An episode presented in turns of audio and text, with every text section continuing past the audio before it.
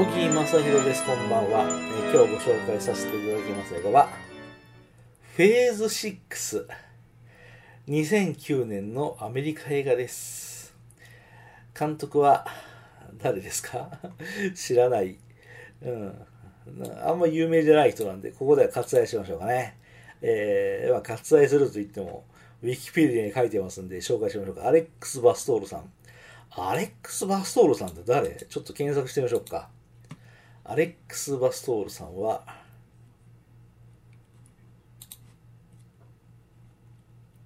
その住人たちは、セルフレス覚醒した記憶、ラストデイズ。うん。やっぱ、検索しなくてよかったな。えーもう一人監督さんがいるみたいですね。えー旅バストールさん。この旅バストールさんも、ちょっと検索してみましょうかと思うと、あ、なんかもう酔っ払ってるせいで何でもいいや。はい、OK。なしなし。えー、っと、主演は、ルー・テイラー・プッチさん。ファンボーイズに出てくるボバフェット。えー人生はビギナーズに出てくるマジシャン。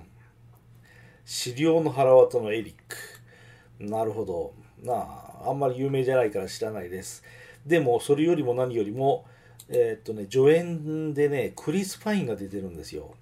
クリス・パインは皆さんご存知でね、えースター・トレックのジェームズ・ T・ カーク。そう、新しいスター・トレックシリーズのカーク艦長をやってますね。アンストッパブルもやってますね。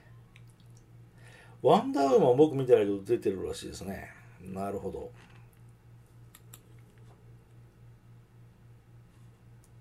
あと、ボビーっていう、えーヒロインにパイパー・ペラーボさん、そう、とても綺麗な女優さんで、コヨーテ・アグリーに出てくる、リプレイにも出てくる、ルーパーにもエンド・オブ・ステイスにも出てくる。あとは、キャプテン・アメリカに出てくるエミリー・バンキャンプさんも出演をなさってるみたいです。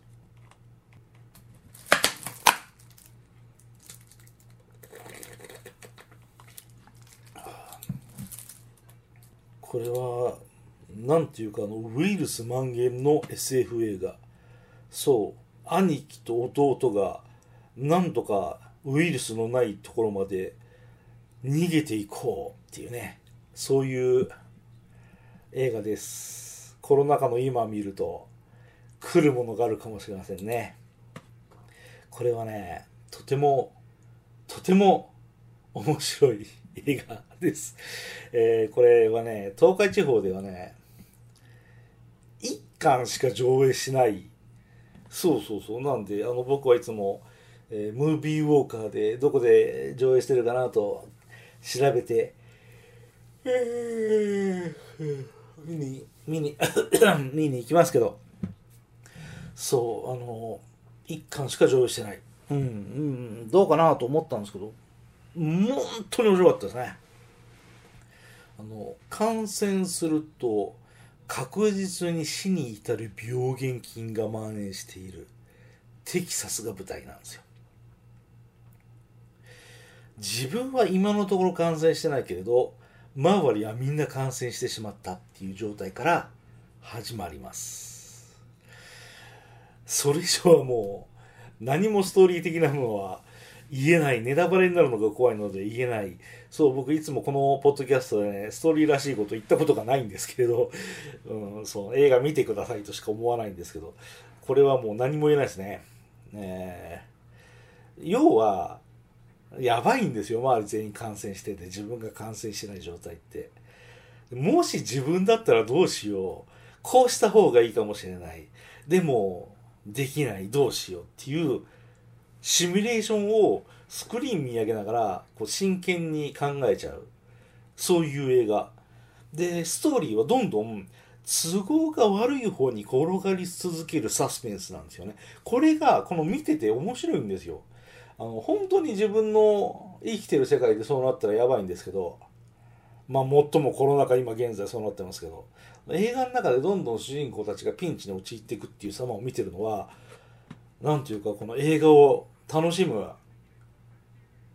なんとか一つの要素ですよね。僕はねとても面白いと思いました、うん、で劇中でいいやつもいるしそう助けてもらえるし悪いやつもいるし敵も味方も全部自分の都合とか自分の命大切で動くからこのなんていうかどこまで理性を通しましょうか。その理性どこまで通用するでしょうか。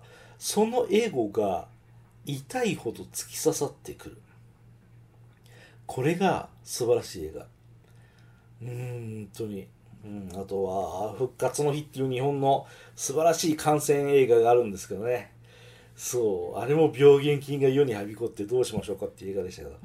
あれもねいい映画なんですよ。まあハリウッド版復活の日っていうと言い過ぎかもしれませんけどそんな女優。女優じゃない。そんな映画です、えー、なぜ今僕が女優と言ったか、うん、あのお二人の女優さんがとてもとてもおうつおおお美しかったからです。